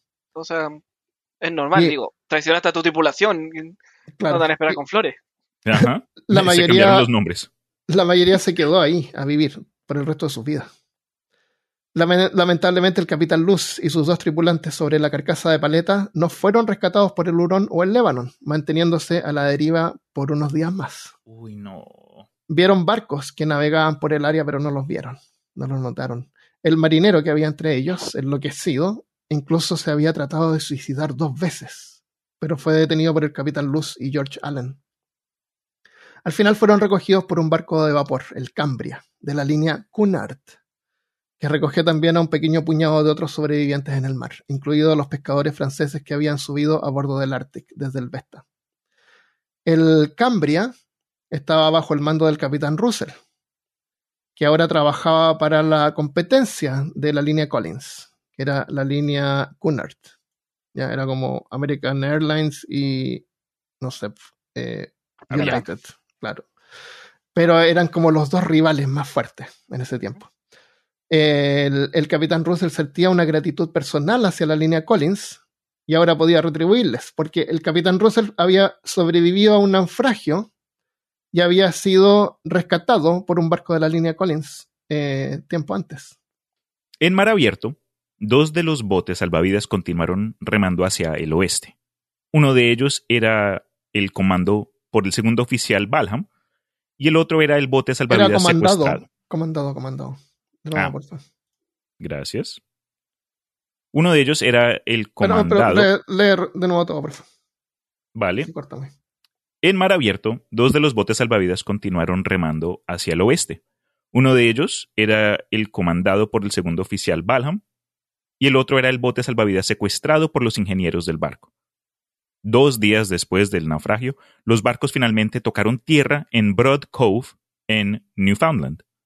Descansaron ahí, se orientaron y luego viajaron 50 millas al norte hasta St. John's. Cuando llegaron a la ciudad, se encontraron con una vista sorprendente. El Vesta estaba a salvo en el puerto con la proa arrancada. ¿Qué? Exacto, no, no me puedo creer lo que estoy leyendo. De nuevo, tuve acceso al, al script, pero no sabía cómo terminaba esta vaina. Entonces, a pesar de los graves daños que sufrió, sus cámaras herméticas habían aguantado y su tripulación había logrado sorprendentemente llevarla hasta el puerto de forma segura. Hasta este momento, la tripulación del Vesta no sabía que el Arctic se había hundido, sino que simplemente pensaron que la colisión fue solo un golpe y el Arctic se había dado a la fuga. De hecho, ya se habían esparcido rumores en todo el mundo que el capitán Luz era un villano, y solo a medida que aparecieran sobrevivientes del Arctic, se supo que en realidad habían perdido de vista el Vesta y el Arctic había huido en un intento de llegar a tierra antes de hundirse. Algunos especularon que si las dos naves se hubieran mantenido juntas, los 400 tripulantes del Arctic, o de las almas, podrían haberse salvado transfiriéndose hacia el Vesta. Pero el Vesta era un barco más chico. Eh, y apenas con su tripulación haciendo contrapeso a un lado del barco habían logrado escapar. El peso de los tripulantes del Arctic probablemente hubiera terminado hundiendo también el Vesta. Unos 88 sobrevivieron al hundimiento del Arctic con una pérdida de, 320, mm. incluidas todas las mujeres y todos los niños, incluyendo a Willy. La noticia del desastre no llegó a Estados Unidos hasta dos semanas después, el 10 de octubre, cuando los rumores del hundimiento finalmente fueron confirmados por los sobrevivientes, incluyendo al capitán Luz. Pobre capitán. Se le murió el hijo, lo abandonó su tripulación. Lo traicionaron. Lo traicionaron. A medida que llegaban algunos sobrevivientes desde Canadá a Estados Unidos, comenzaron a surgir detalles sobre el hundimiento, quedando a la vista la cobardía de algunos. Intentaron justificarse haciendo ver mal al capitán Luz, diciendo que él tenía mal juicio y que había sido incapaz de liderar. Pero al final, los amotinadores habían salvado su pellejo a cambio de vivir el resto de sus vidas sabiendo que eran solo unos cobardes. Pero el capitán Luz solo se arrepentía de una cosa, el abandono del oficial en jefe Gurley, que había intentado llevar el bote salvavidas desde el Ártico hasta el Vesta para ayudar. Ese fue el, cuando, cuando les dijo a los dos que bajaran los botes y ese fue el que lo bajó más rápido. Primero. ¿Viste? De repente no hay que hacer las cosas tan rápido. Tómate tu tiempo. Al otro, al otro lo, lo llamó de vuelta, aunque terminó muriendo igual. Eh, se había quedado atrás cuando el Arctic se había dado cuenta de que se estaba hundiendo y escaparon a toda máquina para intentar llegar a la Tierra. O sea, el capitán Luz imaginaba que, que el oficial Gurley lo veía como se iban y lo dejaban atrás. Luz se sintió culpable por dejarlo atrás porque nunca más se le volvió a ver, ni a su bote salvavidas. Se pensó que el oficial Gurley podría haber ayudado a mantener una mejor disciplina durante la evacuación. El capitán Luz nunca volvió al mar y nunca se produjo una investigación formal, seguramente porque los políticos de Estados Unidos sintieron que quedarían mal por estar detrás de la política de velocidad excesiva, a pesar de que continuaron imponiéndola para la línea Collins incluso después de la pérdida de otro barco, el Pacífico, unos años más tarde. Edward Collins, el propietario de la línea Collins, perdió a la mitad de su familia en el hundimiento. James Brown perdió a seis de los miembros de su familia y George Allen fue testigo de primera mano de la muerte de su esposa y su bebé. Estos tres hombres sufrirían de depresión severa por el resto de sus vidas. Y mientras muchos lloraban la muerte de sus familias, hubo algunos que celebraron. Este era Samuel Cunard, de la línea Cunard, ante la noticia de que su competidor había perdido el Arctic ordenó un desfile en la ciudad de Nueva York. No, hay que ser muy...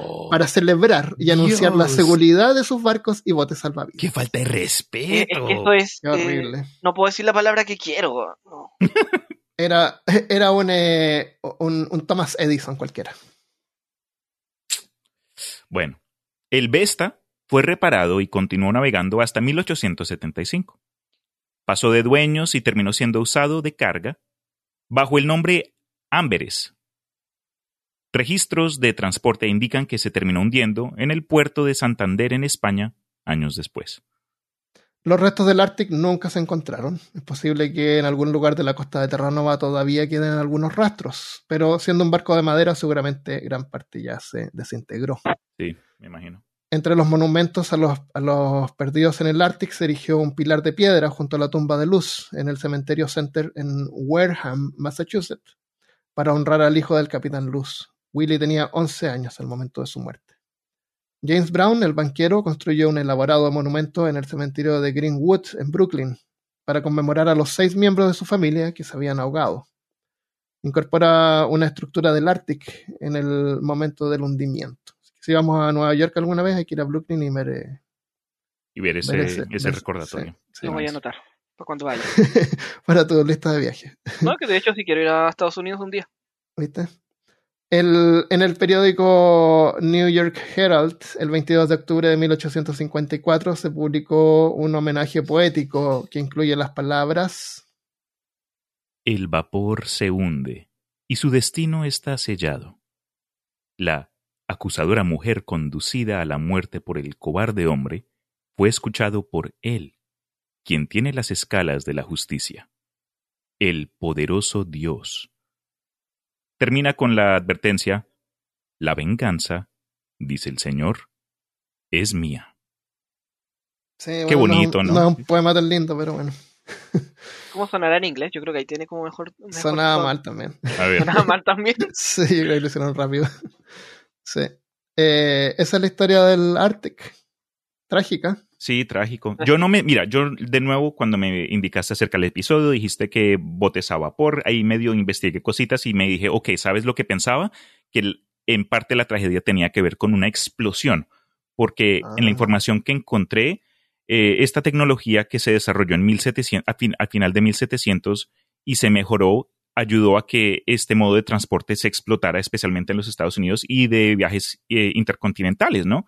Pero con reglas como las que nos explicó Armando, que por ley tenían que estar a toda máquina, al 100% que, de las veces que estaban eh, en ruta, eh, esta, las, que la- los hornos, que no solo eh, la mayoría habían sido mal construidas y mal, mal mantenidas, se explotaban, a tal punto que gente en los Ah. Estados Unidos en 1800 decían que cada semana se explotaba el horno de un bote de, de Steam. Entonces era, yo- eso es lo que Ah, yo dije, no, hermano, eso al- va a ser un, sí, una bomba de ese tipo, pero no fue mucho peor de lo que esperaba. Sí.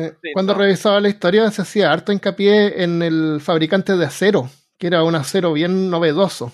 Ajá. No sé qué tipo de tecnología tenía, pero parece que eran como motores de primera. Eran muy buenos. Motores Ok. Apple también. Motores. De hecho, cuando Armando publicó en el WhatsApp de que quién quería participar, también yo investigué los, los barcos a paleta y no imaginé que fuera algo tan sangriento. O sea, me informó que iba a ser algo sangriento y tétrico, pero no llegaste hasta esta escala al punto de que pensé que lo peor ya había pasado y luego aparece una rueda giratoria que explota y sale volando y que luego llegan los tiburones. I know, sí. Sí, yo me imaginaba la escena así chocando con el fondo marino y soltándose la paleta y subiendo. Sí, pero no, algo así me imaginé yo, pero no, no, yo pensé como dos barcos chocaron en, en un río y Ah, la gente tratando de salvarse, como ya investigando de cuál es lo profundo de un río, puedo nadar el río y no, en medio del océano.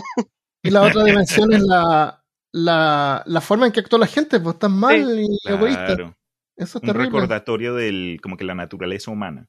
Sí, pero hubieron héroes también, o sea, no es Sí, que no, sí, la señora, que, la señora o la señorita que quedó Sí, sí, sí. bombeando hasta el Sí. final. Sí, varios hombres le ayudaron al Capitán Luz, el Capitán Luz mismo también. Oye, ese, eso, otro punto que aprendí es que también a, la- a las personas que trabajan en, en el servicio para los botes, que también se les llaman azafatas. Yo pensé que azafatas eran solo para aviones. Sí, no, sabía ni- no tenía ni idea de eso. Ah, No sé, a lo mejor. Las las que, las que ayudan ahí en el. Claro. Las azafatas, sí, pues. Sí. Bueno, y eso es, pues. Espero que les haya gustado y es bien trágico, pero bien interesante. Tiene hartas, hartas vueltas. Ya, Vueltas con las paletas, ¿viste? Ah, Ah, ya. Te lo quise ahí. Ya. Eh, ¿Qué más podemos hablar? Tengo algunos anuncios, tengo la respuesta a las preguntas del episodio anterior, pero antes que Tomás nos contara un poco sobre, sobre lo que estudia. Eh, Bueno, mi carrera es tecnología médica, como les decía a Armando y a Cristian, yo no desconozco si en otros países tiene otro nombre, porque por lo menos cuando traté de irme de Chile no encontré nada. Eh, Pero mi carrera es un área de la salud que está involucrada precisamente con el, con el trato del paciente. ¿ya? Ok. Hay, hay varias especialidades que está otorrino, eh, banco de sangre, morfofisiopatología y citodiagnóstico, que es la especialidad que yo estudié, imagen oftalmo, ¿ya? De las que puedo hablar que son de imagen oftalmología y la mía son las que tengo más, eh, ¿cómo decirlo? Eh, más conocimiento, más que las otras. Ujú. Oftalmología en- entiendo que todos sabemos del estudio de los ojos, podemos ver que los tres de acá tenemos, usamos lentes Y tenemos ojos. y tenemos ojos. Entonces se entiende que lo que hace el examen del oftalmólogo es eh, ver los ojos, ver la graduación para los lentes y toda la, una patología. R- eh, rayo X lo mismo, rayo X, tomografía, e- ecografía, mamografía, de todo lo que se le puede ocurrir es un tecnólogo médico. Ok. ¿Ya? Claro, yo entendía que era como la operación de las máquinas. Sí, básicamente es eso, pero la radiación, ¿cuánta radiación necesitas? No es lo mismo un paciente embarazada, una paciente embarazada que una persona con sobrepeso, lo mismo. Cuando, cuando van, cuando te va a tomar un rayos X, eh, generalmente tienden una cosita colgando del, de la Sí. camisa que marca como la cantidad de radiación que han recibido ese día, parece. Sí, Oh. pero le primo le pregunté y es como lo. ¿Cómo se llama el. Para tomar radiografía, no me acuerdo el nombre de la máquina. Pero eso va como cambiando de color o eso después lo tienen que poner en otra máquina para ver un resultado. eh, hace un bip. O, lo- o lo lee. Ah. Empieza a Ah, sonar, suena. suena. Por lo que tengo entendido, Ah. suena. Entonces, cuando estás como muy cerca de la radiación, Eh, hacen lo mismo que Ah, los es tripulantes. es como un detector. Geiger, se llama. ¿Geiger? Ni idea. Geiger, sí. Pero hace lo mismo que la Ah, yo- tripulación del general. Luz y arranca. Yo pensé que iba, iba como, porque la radiación se acumula. Pensé Sí, que se también. iba como acumulando y te ya se puso rojo, me voy. Yo Te tenía mostraba a tu no jefe, ahí está rojo, adiós. Tengo, tengo licencia, un, Claro. mes, un, un mes con goce de sueldo. No, y por lo menos mi área, que es morfofisiopatología y citodiagnóstico, que para abreviar le voy a decir morfo. Eh, morfo. Ah. Morfo también. Eh, estu- estudios ante tú los que hicieron de PCR, que se hizo tan famoso ahora con la pandemia. Ah, sí. Eso tenemos conocimiento también de tecnólogo médico. Y biopsia, autopsia, como le decía Armando y a Cristian, yo he estado en, en autopsias donde el muerto lo están abriendo literalmente y tú podéis ver los órganos. Los toca y todo. Y si me imaginan cómo es la consistencia de un intestino, es como se imaginan, que es babosa. Eh, El otro día yo compré acá unas bolsas de pollo congelado que viene congelado en unidad. ¿Mm? Lo- Sacas así un, un filete de pollo, dos. Pero ahora, con la cuestión de la, del fin del mundo, está como difícil encontrar esos pollos. Entonces encontré unas bolsas que vienen con pollos, pero chiquititos, así como para fajitas. Ya. Vale. Y el otro día, en vez de ponerlo en el congelador, lo puse en el refrigerador. Entonces, lo tuve que cocinar todo. Mm. Y estaba todo asqueroso y pegajoso. Sí, y Curioso que estás baboso. hablando de muertos y de morgue y Armando le dio hambre y comienza a hablar de pollo. de pollo. No, pero me, me, me dio así como, no me dio asco, pero eh, la consistencia que tenía era asquerosa. así que lo tuve que poner así como en dos sartenes, dos veces para cocinarlo completo. Uy, te echaste un Eh. festín ese día entonces. Y mi perro también, sí. Ah, el Zeus, ¿no? sí. Ay, cosita. No, ¿Y qué, qué es lo que te ha tocado ver así como... eh, yo, yo me imagino que tú eres una persona responsable y no vas a estar bromeando ahí con los cerebros, ¿no es cierto? Pero ¿qué te ha tocado ver a otros hacer con... Sí, no, no fue él, fue- con fueron otros. claro. Pues, Nada Algo- fuera de lo, de lo ordinario. selfie o algo así? No, sí hay compañeros, hay veces que nos han informado que habían profesionales que se toman como selfie, fotos, y hay páginas de Facebook que te muestran cómo el procedimiento, con todo el derecho y todo. Pero lo más eh, fuerte que creo que yo he visto son dos cosas. ¿Ya? Una vez llegó donde estaba trabajando eh, una mandíbula. La mandíbula inferior llegó entera. Se la sacaron al paciente, con dientes y todo. ¿Y carne y todo? Todo, todo. Tú, Labios, uh, quijada. Tú, Cristian, te cortas acá y listo. Eh, Quedó como zombie. Sí, y con un tumor del porte de una manzana. Oh. Híjole. Y eso es un problema. Bueno, primero imagínate que a un paciente le sacan la mandíbula. Right. Y luego el tumor que había que procesarlo y ver qué era realmente, si era benigno, cancerígeno o qué era. Porque eso depende del tratamiento. Mm. Y lo otro, nosotros también cuando llegan órganos hay que pesarlos. Y una vez nos llegó un ovario. Creo que todos aquí sabemos lo que es un ovario. eh, que pesaba dos kilos. Dos kilos, un Era ovario, así así, como una botella una- de, de bebida de dos litros. Básicamente, era una pelota de fútbol, de soccer, Ah, por- porque tenía un quiste. era un quiste, pero tú Ah, lo abrimos y era puro líquido, puro líquido Ah, amarillo. yo Eso es pensé como que, lo- ol- que olía bien. No, no olía bien. toma, Olía- toma lo peor que puedes imaginar y multiplícalo. Oh, qué horrible. Asqueroso. Eso no, como- eso no hay protección con eso porque tú te puedes proteger los ojos y no te Sí. salpinguen cosas, No. las manos, ¿no es cierto? Pero del olor, Del olor, no, olvídate. No, o sea, hay se, usa, salvatoria ahí. se usa bajo una campana, que es como la campana de extracción, aire, ah, ya, ya, ya. ya. pero no te mitiga nada Igual, si estás ya. al frente. Ya. Mira, hay, una, hay unas máscaras que usaban unos médicos antiguamente que tú te pones y tienen ¿La del como un cuervo? pico y tú le pones ahí unas, unas Flores, florcitas. Podría ir con eso a trabajar. O alternativamente el movimiento más latino, creo yo, sería ponerte un poquito de Vicks Vaporú acá debajo de la nariz. Ah, verdad, sí, Sí. yo lo haría totalmente. Eso también Mm, funciona. Funciona claro. mucho con la formalina, porque el olor es tan fuerte que te llega a arder los ojos. Y un poquito de mentolato, de mentolato funciona. Tú sabes que acá en Estados Unidos eh, eh, eh, disparar armas de fuego es un, un hobby. Sí. Y, y cuando tú vas a los centros de tiro que son de, en interior, la, el sistema de extracción que tiene es heavy, porque hay así 6, 10 líneas de gente disparando y sale humo y eso tiene que ser absorbido rápidamente. Entonces la ventilación que tienen es súper fuerte y tú, no importa que sea verano, todavía tú tienes que ir súper abrigado porque es súper frío. Mm. Es súper frío. Yo he ido como dos veces y lo que más me disgusta es que tienes que abrigarse un montón, tienes que ir con protección para los oídos. Ah, ¿no te la entregan ahí a la protección? La- a veces te la prestan, pero son baratas y tú tienes tu propia protección. Ah, todo, todo, todo lo relacionado a armas es barato en Estados Unidos. Parece que eso no te lo presta. Depende del lugar, yo creo, pero Sí, creo que lo venden, vale así como 10 dólares. No. Ah, y toca ya. alquilarlo. No, yo es solo he ido una vez claro. también, pero. Sí, no. También alquilan armas. Tú vas y. Porque tú puedes ir con tu pistolita, pero si tú quieres probar una Magnum, qué sé yo, y no tienes los 500, los mil dólares que vale una Magnum, tú la puedes arrendar. Te la arriendan y te venden las balas ellos. No puedes llevar tus balas. Sí. Ellos te arriendan las balas para sus pistolas. Y es súper cara las balas. O sea, cada tiro de una Magnum, ponte tú, te va a salir, eh, no sé, 5 dólares, ponte tú. Ahí fue donde primera vez es, eh, disparé una escopeta. Y, Ah, sí. bro, mm, eh, durante toda la experiencia estuve bien nervioso, para ser honesto, las, la- las armas, de, especialmente que yo no es que se haya sido entrenado, o- Y estuve bien, pero bien estresado durante los tiros con revólver regular. Lo chévere fue que pusieron un, ¿qué? Un, como un tiro al blanco, pero un zombie. Entonces era como que Ah, mata al zombie. sí. Hasta que nos hasta que pasamos a escopeta, ahí sí fue donde me, de- me divertí más porque Mm. es, es, es poderosa Sí, esa mierda. todo, sí. Me, so- me Eh. sorprende la naturalidad con la que Armando dice, no, tú, tú te puedes llevar tu pistolita, pero no pillar tu arma. Sé que Latinoamérica es famosa por su alta delincuencia, pero me sorprende la naturalidad. Sí, ¿no?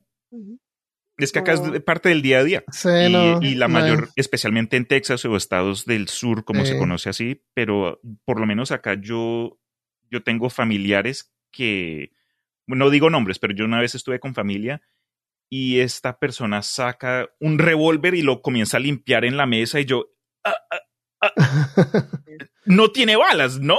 Por favor, dime que está por lo menos vacía la cosa. Yo Porque no. ahí, ahí apuntando a la gente que, comiendo. No, no, no. No, qué horrible. Sí, yo me espantaba cuando venía gente con el, con la, con las armas los, ah, civiles, digamos, Mm. con armas que entran a un restaurante. y- Pero después ya te da lo mismo. Pero me refería a eso, porque mm, la ventilación era heavy, heavy, heavy. Entonces me imagino que a lo mejor donde tú trabajas también tiene que ser una ventilación bien fuerte. Mira, por protocolo debería ser así. Ajá, ya te Ah, entiendo. debería. Oye, pues chévere que puedas compartir con nosotros un poquito acerca de tu trabajo, lo que estudias. Eh, acá, por lo menos en peor casos, cuando se habla de ciencia, yo sé que el Armando siempre terminaba con los ojos así todos, Ah, como, como de personaje de anime. Ah, un gusto haber compartido, me encanta hablar de mi trabajo, me encanta su podcast y yo agradezco mucho ver que me hayan invitado. Oh, gracias a ti por estar y por escuchar. Bueno, como dije al principio, tenemos otro, peor, eh, otro podcast que se llama Peor Ciencia, eh, un podcast de peor caso. Ese está en un feed separado, entonces pueden en Spotify, donde escuchan podcast, pueden buscar Peor Ciencia. Lo van a encontrar y también está el link directo ahí y está disponible también en la página de peorcaso.com. Eh, también aparece en el YouTube de Peor Caso. O sea, no hay, no hay otro Instagram para Peor Ciencia, es Peor Caso también. Y este tengo esperado tirar los episodios los días martes. Entonces, el lunes Peor Caso, martes Peor Ciencia, si me da el tiempo. Y lo otro es que eh, se unan al grupo de WhatsApp. Cuéntanos, Tomás, ¿qué tal es el grupo de WhatsApp? El grupo de WhatsApp es súper ameno, hablamos de todo, desde las más cosas más profundas, oscuras y perturbadoras, hasta de gatos. Ah, sí, todos comparten fotos de sus mascotas y, y me encanta que hay gente de todas partes del mundo que siempre están compartiendo fotos de dónde están y, Sí, sí, y uno sí. ve así Sí. como un lago, el otro un, un desierto, qué sé yo. Es Admito que por lo menos de mi lado me gusta mucho es poder robar eh, Stickers. memes, stickers también. Ah, sí, alguien haciendo stickers también, compartiendo fotos de pantalla, de peor caso. Así que únanse ahí. el- para unirse, lo más fácil que pueden hacer es ir a, a peorcaso.com. Ahí al lado derecho, si es que están en un PC, si no bajan hasta abajo, van a ver el link para unirse a WhatsApp. Y si están en un PC, hay un código QR que pueden escanear con la aplicación de WhatsApp para unirse Eso. También creo, Armando, que lo sí. pusiste el enlace en el grupo de, en el peor caso de Facebook. Lo puse en el Facebook, está en Instagram también, pero por si se perdió ese mensaje, van a peorcaso.com y lo van a encontrar ahí. Súper. ¿Ya? Y también lo podemos poner el link en la descripción de este episodio. Eh, mm, entonces, el último episodio de Peor Caso Formal, digamos, que hicimos fue el de la Revolución Cultural China. El- y dejamos una pregunta ahí. ¿Has hecho algo que ha ido en contra de tus valores solo para satisfacer a los demás? Hablamos sobre la presión social en ese episodio. Eh, Campicaro dice, perdí varios trabajos por ir en favor de mis valores. Casi pierdo el actual al denunciar fallas de higiene y seguridad que al final a nadie le importaban. Claro, hasta que pase algo. Dice. Mm. Eh, ah, y Santiago, o Al Santiago, eh, dice, solo una vez en el trabajo. Valió la pena, sí, porque evité un problema más grande. Pero me sentí muy mal. No lo volvería a hacer. En una revolución no sobreviviría. Es súper difícil poder resistir la presión social. Sí. Yo, parece que les había contado una- un año, me acuerdo que estaba tomando demasiado. Dije, estoy alcohólico. Voy a dejar de tomar como por seis meses. Y dejé de tomar seis meses. Y después de los seis meses dije, ya, ahora puedo volver a tomar. Pero yo sabía que iba a poder volver a tomar después de seis meses. Entonces dije, no, seis meses más. Y no tomé durante un año. Y eso fue durante la época del Año Nuevo, de la Navidad. Y me acuerdo de la presión de mi familia, así como no va a tomar un trago para brindar. Y como que se andaban enojando Sí. los amigos igual. Eh, Pleti Kostov dice, tal vez de niño en el colegio, pero de mayor me volví apático. Nunca más me importó la opinión de los demás. Derocas, hasta ahora no, y espero no hacerlo nunca. Derocas es el que él realmente hizo el, el grupo de, de WhatsApp durante la junta que estuvimos en Santiago, así que muchas gracias. Y David Castiblanco dice, siento que ha sido cosas mínimas, las grandes he tenido la convicción de luchar contra ellas y no dej- dejarme llevar por la presión. Saludos desde Bogotá. Yo. Y, y el más intrigante fue el de Tere, que es simplemente un punto. Que yo me imagino que ella escribió algo, pero a lo mejor era tan perturbador o personal que después lo borró y puso un punto. Así que no lo pudimos leer. Bueno. Sí. Lo otro es que hoy día, justo, bueno, hoy día este episodio sale mañana lunes, así que hoy día 22 que estamos grabando es el año lunar chino. Entonces nos preguntamos de dónde salió es, eh, los animales, de dónde salen esa idea de los animales. Y Tomás investigó. Yo encontré que por lo menos en el- ese fase del ciclo lunar chino, de los que pasan por 60 años, y está dividido en ciclos de 12, eh, 5 de 12, porque 5 por 12 es 60. Y cada año se basa en los animales que fueron a visitar a Buda al momento de su ascensión, que fueron 12, que son los que representan efectivamente a los dos animales del zodiaco chino, el ratón, la rata y el conejo, Mm. entre otros. Y eso, que- y eso fue ideado en la segunda dinastía, sí, fue o casi la primera, porque la primera dinastía como que no se saben bien las fechas, la segunda es la más oficial, ahí es donde se implementó eso.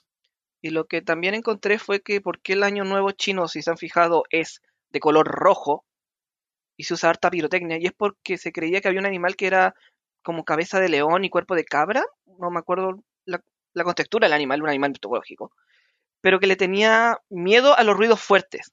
Ah. Y que se devoraba las cosechas, devoraba humanos, animales, barcos. Entonces lo que hacía, claro, los ruidos fuertes al espantarlo, por eso usaba la pirotecnia, para asustarlo y que no fuera, no perjudicara a la- al año venidero. Ok. Bueno, en, yo echo de menos en Austin todos los años se celebra, pues ahí en, el, en ese shopping que hay un montón de cosas chinas. Celebran el año lunar todos los años y uno va y hacen desfiles y, y, y en cada una de las tiendas prenden petardos como una forma de bendición, parece, o bu- Ok. buena suerte, creen harto en la buena suerte. También durante el año nuevo chino se, los regalos son so- unos sobrecitos rojos Que vienen dinero adentro. Sí, Eso ellos lo- suelen regalarse plata. Y Claro. creo que lo mencioné en otro episodio de Peor Caso, pero hay un comediante que se llama Ronnie Chang, y me acabas de recordar de ello, pero él cuenta que el dicho que se dicen entre uno al otro durante el Año Nuevo chino es, no es, ay, te deseo mucho amor, o ay, mucho éxito el próximo año. No, es, espero que te vuelvas rico. Casi traducido en, de Wow. chino al español. Es, espero que te vuelvas rico. Me Ya, encanta, esa, rico. me encanta esa tradición. Ojalá yo fu- fuera rico. A tocar casarte con una china y de ahí de pronto las cosas se cambian. Claro. Para los Patreons estoy soltero. Bueno, me gustan las chinas. sí. Bueno, este es el año del conejo, así que todos los que nacen este año, según el zodíaco, son conejos. Gracias. Y ahora nos despedimos del episodio en forma formal. Eh, Tomás, ¿quieres dejar tu, tu Instagram o alguna cosa? Así que la gente te Eh, pueda No ir tengo a problema. decir si que lo hiciste muy bien. Gracias, Armando. Gracias, Cristian, por la oportunidad. Mi Instagram es toma, T-O-M-A, guion bajo, S, Corbalán. Corbalán con B corta, de B de vaquita. Vale. Y si Ya, puedes seguir a mi... mándamelo, mándamelo después por WhatsApp para incluirlo en la descripción del episodio. Y también tengo el Instagram de mi gata, que también Ah, que es Mitty, pero es Mitty por un personaje de Mighty Navis, de los, para los que conocen. Ah, anime. sí, yo los vi todos. Bueno, los vi todos. Sí, Entonces, ahí después también le mando a, el Instagram, pero es Mitty-The Beast.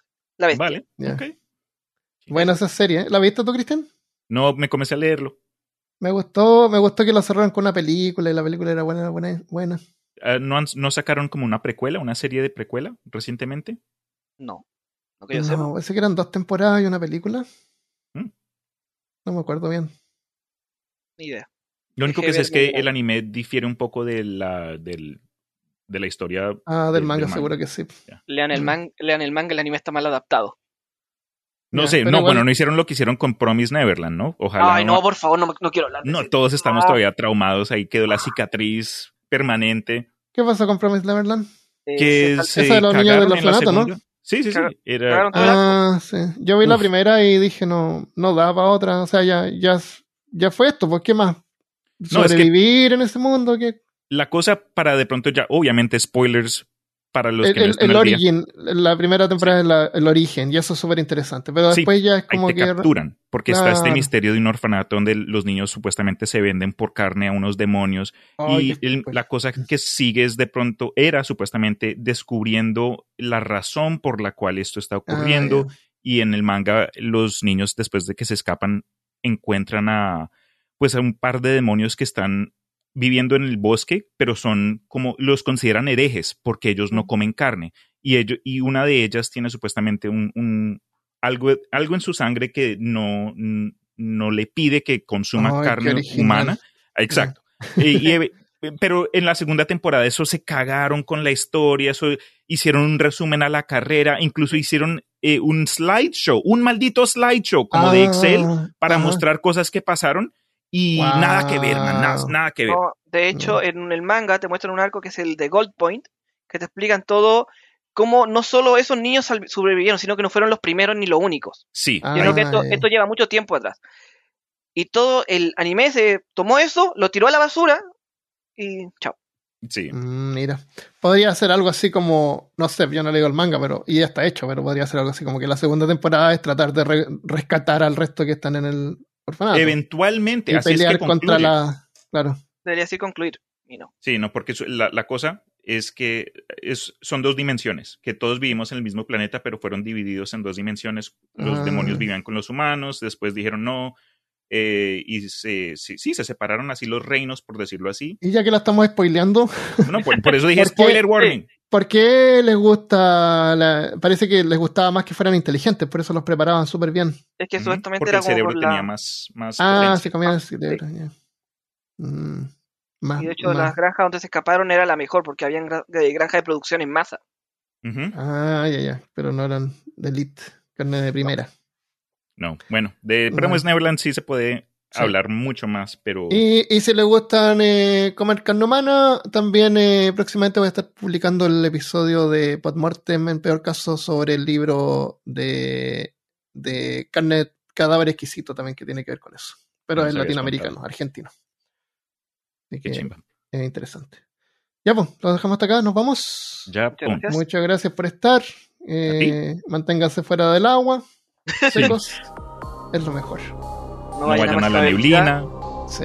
No, claro, si se escapan en un bote, no se metan de vuelta a la neblina. Sí. Listo, nos vemos la próxima vez. Adiós. Chao. Chao.